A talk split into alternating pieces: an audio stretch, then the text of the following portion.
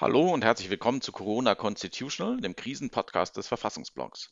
Ich bin Max Steinbeiß und heute rede ich mal nicht mit einer Wissenschaftlerin, sondern mit einem Praktiker. Genauer gesagt mit einem Richter und einem Verbandsfunktionär, nämlich Carsten Löbbert, Richter am Amtsgericht Lübeck und Sprecher des Bundesvorstands der neuen Richtervereinigung. Unsere Themen sind, wie sich der Lockdown auf die Justiz auswirkt, wie man sich eine Justiz im Lockdown überhaupt vorstellen muss und ob das ein Problem ist, wenn die Exekutive plötzlich die Judikative herunterfährt und welche Chancen und Grenzen die Digitalisierung von Gerichtsverhandlungen bietet. Viel Spaß und bis gleich. Verfassungsblog Corona Constitutional, unser Podcast zur Krise.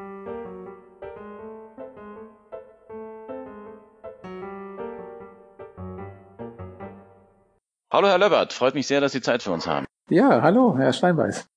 Wie arbeitsfähig ist denn die deutsche Justiz in diesen Zeiten der Corona-Krise überhaupt? Also unsere äh, Erhebungen haben gezeigt, dass das sehr unterschiedlich ist. Es gibt äh, Bundesländer, die schon äh, sehr gut eine Arbeitsfähigkeit mit elektronischen Medien herstellen. Ähm, die Richter haben mobile Geräte oder zumindest die Möglichkeit, auch von zu Hause aufs Justiznetz zuzugreifen. Äh, dort ist die Arbeitsfähigkeit, was das angeht, ganz gut. Es gibt aber andere Bundesländer, wo es diese Möglichkeit nicht gibt, wo praktisch außer einem Bereitschaftsdienst kaum etwas funktioniert. Hängt es von den Lockdown-Maßnahmen ab? Also ist es eine Frage, wie weitgehend ähm, die Anordnungen sind, dass der Gerichtsbetrieb runtergefahren wird? Oder ist es mehr eine Frage der Ausstattung? Also das hängt zunächst von diesen Lockdown-Maßnahmen ab. Ähm, auch die sind ein bisschen unterschiedlich in jedem Bundesland und auch von Gericht zu Gericht unterschiedlich. Es gibt äh, Gerichte, die es den Richtern gar nicht mehr gestatten, ins Gericht zu gehen oder nur in Ausnahmefällen gestatten, ins Gericht zu gehen oder nur in einem bestimmten Schichtbetrieb gestatten, ins Gericht zu gehen. Äh, dort können die Richter, wenn sie dann von zu Hause keine Arbeitsmöglichkeit haben, kaum arbeiten. Und es gibt andere Gerichte, die dort ein bisschen offener und großzügiger sind oder die eben gute Möglichkeiten haben, dass im Homeoffice gearbeitet werden kann. Da kann natürlich sehr viel mehr gemacht werden. Aber das heißt, es gibt im Moment tatsächlich Gerichtsbezirke, in denen der Zugang zum Recht gerade nicht existiert oder jedenfalls so lange nicht existiert, wie diese Lockdown-Maßnahmen greifen. Oder wäre das übertrieben? Ja, es ist zumindest sehr, sehr eingeschränkt. Äh, man kann das so vorstellen, dass in vielen Gerichtsbezirken der Zugang zu den Gerichten so ist, wie er am Wochenende oder an Feiertagen ist, also nur für äh, sogenannte unaufschiebbare gerichtliche Maßnahmen.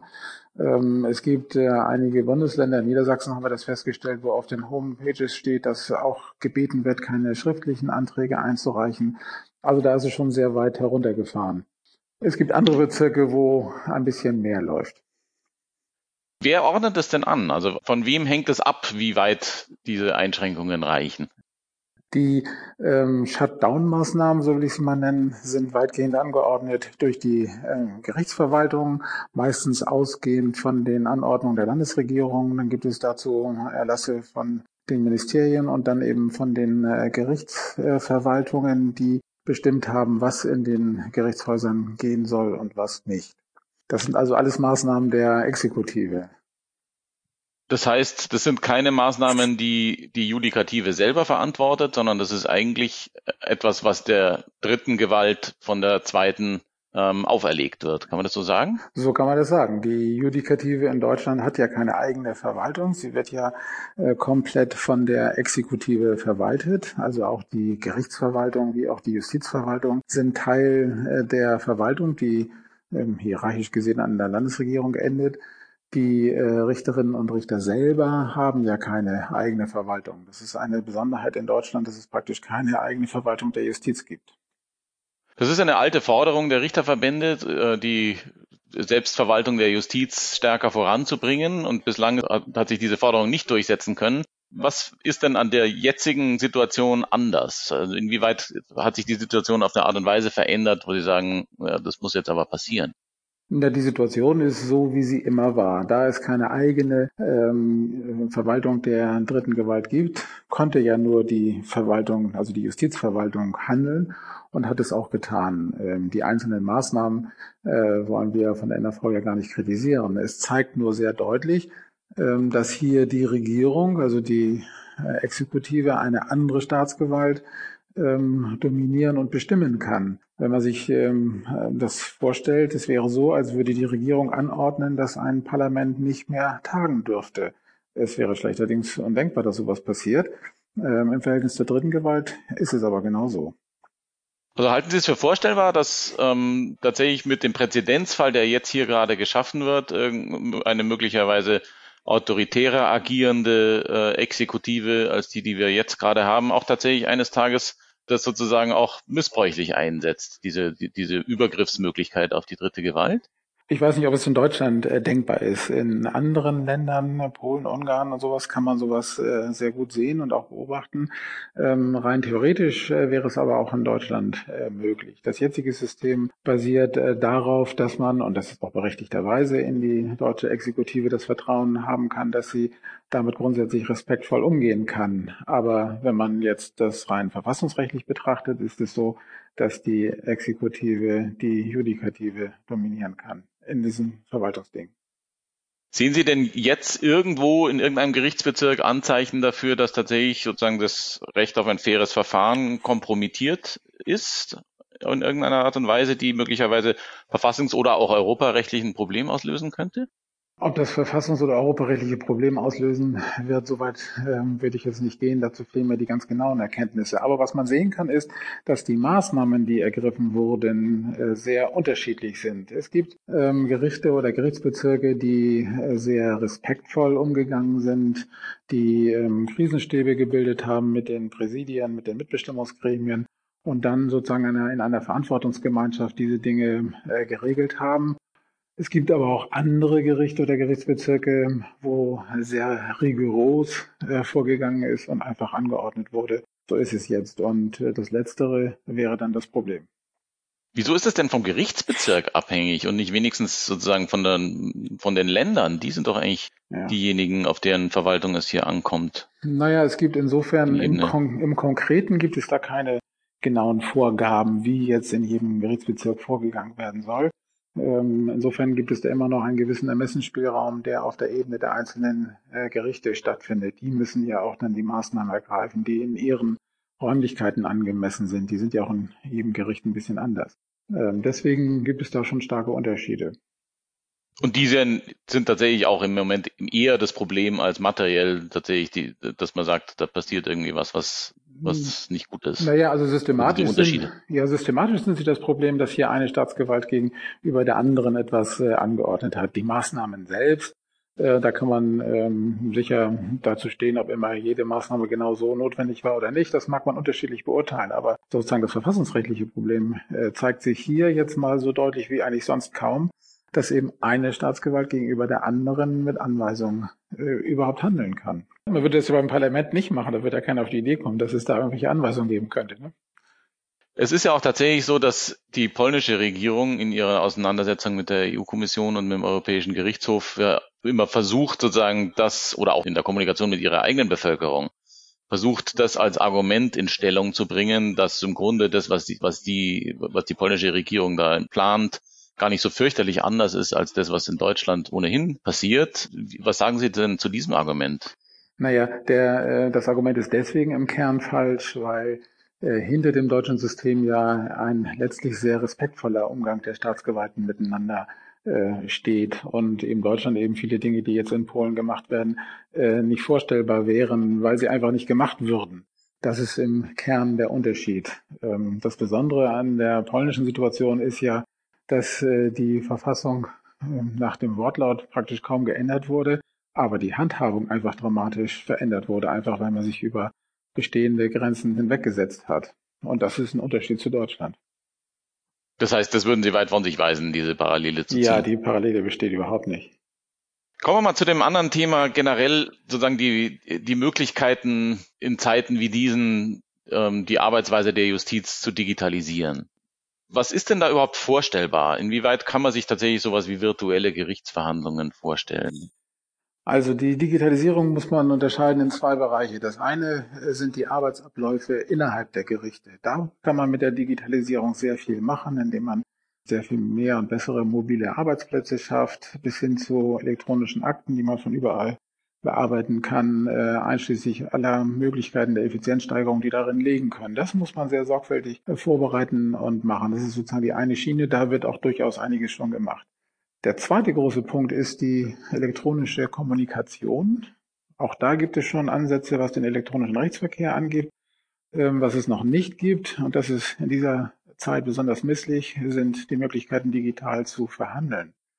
Die äh, Prozessordnungen lassen das teilweise zu. 128a der ZPO oder 32 des FAMFG lassen also zu, dass man durchaus auch digital verhandeln kann. Es fehlt allerdings weitgehend an der Technik dafür. Also sowohl die Programme fehlen weitgehend, als auch dann die technischen Einrichtungen, also Kamera, Monitore und solche Dinge mehr.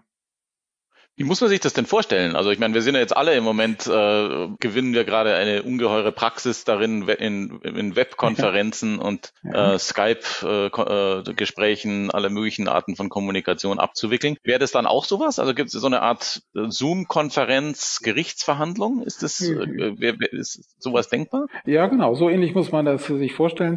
Zoom ist jetzt insofern ein schlechtes Beispiel, weil das datenschutzrechtlich überhaupt nicht in Ordnung ist, aber im Prinzip ist es äh, sich so ähnlich, muss man sich das so ähnlich vorstellen. Das heißt, der Richter, die Richterin sitzt im Gerichtssaal, ähm, hat äh, vor sich einen großen Monitor und eine Kamera und die Prozessparteien und ihre Anwälte werden dann zugeschaltet. Und das Ganze kann man dann im Gerichtssaal auch an einem großen Monitor äh, mitverfolgen, für den Fall, dass also Öffentlichkeit im Gerichtssaal anwesend ist. Und ähm, dann könnten die Beteiligten verhandeln von ihren Wohnorten aus. Wie würde man denn so, äh, diese Art von Gerichtsverhandlungen mit dem Grundsatz der Öffentlichkeit vereinen? Ja. Also die Öffentlichkeit würde dann hergestellt werden in dem äh, Gericht, weil der Richter, die Richterin sitzt ja im Gerichtssaal und äh, verhandelt dort mit den Beteiligten und das, was die Beteiligten sagen, äh, wird in den Gerichtssaal übertragen auf einen großen Monitor, den Zuschauer, die im, im Saal sind, dann sehen können. Also insofern wäre die Öffentlichkeit hergestellt.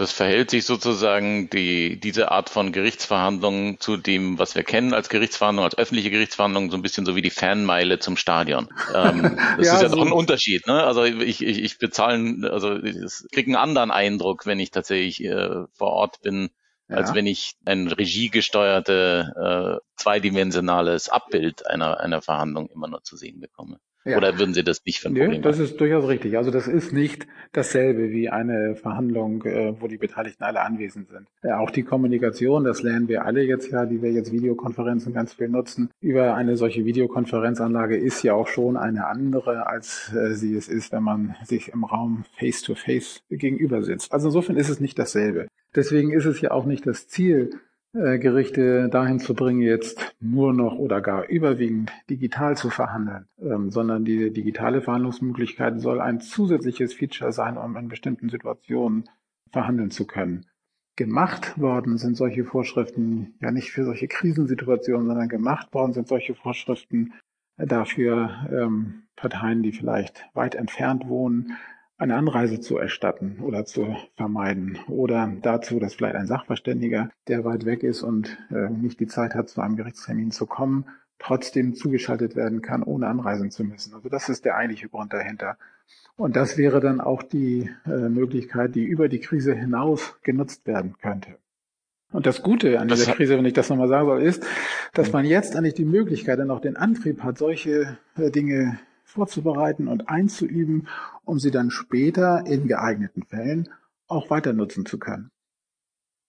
Das heißt, eigentlich wäre das etwas, was gar nicht eben jetzt, also wo, wo, wo die Krise sozusagen nur der Anlass ist, endlich diesen Schritt zu machen, genau. ähm, was dann aber durchaus auch äh, äh, nach der Krise dann weiterhin zur Verfügung stehen würde. Und dann wäre doch eigentlich auch die Vermutung, dass es in den meisten Fällen dann auch genutzt werden würde, einfach weil es für die Leute bequemer ist, wenn sie da sich nicht aufmachen müssen, den Gerichtssaal aufsitzen. Das heißt, man, man würde doch, es wäre doch vermutlich damit zu rechnen, dass sozusagen das Ereignis Gerichtsverhandlung mit der körperlichen Präsenz der Verfahrensbeteiligten und der, der Prozessbeteiligten äh, auf eine Art und Weise verändern wird, die jedenfalls schwer abzusehen ist. Oder sehe ich das zu schwarz? Ja, ich glaube, das sehen Sie zu schwarz. Ähm, jeder, der professionell im Gerichtsbereich tätig ist, äh, weiß, glaube ich, den Wert einer Präsenzverhandlung zu schätzen wenn man sich so Aug in Aug gegenüber sitzt, die Beteiligten wie die Anwälte, dann entsteht da eine gewisse Dynamik und einen Mehrwert, äh, den man elektronisch nicht nachahmen kann. Und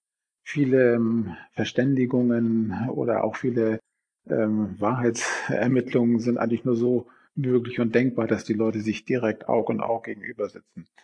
Und dieser Wert ist so hoch, dass ich glaube, darauf wird so leicht keiner verzichten wollen. Aber es gibt immer wieder Situationen, wo einzelne Verfahrenshandlungen äh, einen hohen Aufwand erfordern, der dafür dann vielleicht doch nicht notwendig ist. Also der Klassiker ist immer ein Sachverständiger, der vielleicht in München sitzt und in Hamburg zur Gerichtsverhandlung soll und dafür einen Tag hin, einen Tag zurückfährt, um dann vielleicht eine halbe oder eine Dreiviertelstunde sein Gutachten zu erstatten. Das wird man möglicherweise anders machen können. Hm. Der Hemmschuh liegt ja möglicherweise auf einer ganz anderen Ebene, nämlich auf der, einfach auf der praktischen Umsetzungsebene. Also wenn ich mich mit befreundeten Richterinnen und Richtern über das Thema digitale Gerichtsverhandlungen unterhalte, dann äh, schaue ich da oft in sehr geradezu spöttische Gesichter mhm. angesichts des Ausstattungsgrades, der tatsächlich an, den, an den an vielen Gerichten in Deutschland vorzufinden ist. Also wie realistisch ist es überhaupt, sozusagen, sich jetzt in solchen Vorstellungen zu ergehen, dass man Gerichtsverhandlungen äh, digitalisieren kann, angesichts der, der Tatsache, dass da sozusagen auch ohne die Krise schon ganz andere Probleme äh, nicht so richtig bewältigt naja, werden. Also die Frage ist ja, ähm, welchen Maßstab will man denn anlegen? Im Prinzip würde man doch sagen, eine Justiz soll auf der Höhe der Zeit sein und alle die Möglichkeiten nutzen können, die eine Zeit und eine Technik einer Zeit eben hergibt. Also wenn solche Maßnahmen also im Wirtschaftsleben an vielen Orten Verwendung finden können, warum dann nicht auch in der Justiz? Es erfordert natürlich Investitionen, Investitionen in die Technik und Investitionen in das Personal. Also die Richterinnen und Richter müssen solche äh, Möglichkeiten lernen und vorgestellt bekommen und einüben können. Und es ist dann wie mit vielen Modernisierungen. Am Anfang sind alle skeptisch. Wenn man sie aber erstmal beherrscht, dann benutzt man sie so, wie sie eben in der Sache angemessen sind. Und deswegen finde ich ja die Dynamik, die jetzt entstehen könnte, so äh, sinnvoll, weil jetzt sind alle drauf aus, solche Dinge zu machen. Und ähm, dann hat man vielleicht die Möglichkeit, jetzt Dinge einzuüben, die man nachher auch verwenden kann. Das geht uns ja allen auch so. Also mit wie vielen Leuten hat man jetzt schon Videokonferenzen gemacht, ähm, bei denen man das sonst nie gedacht hätte. Also mit seinen Großeltern oder so, die jetzt plötzlich alle diese Dinge beherrschen. Also es geht ja was. Ja, wunderbar. Das ist sehr schön, auch mal eine Podcast-Folge mit einem solchen positiven und hoffnungsvollen Ton enden zu lassen. Ich bedanke mich sehr, sehr herzlich für Ihre Zeit und ja, wünsche Ihnen alles Gute. Ja, vielen Dank, Herr Steinbeiß. Gerne. Ich bedanke mich. Tschüss. Tschüss.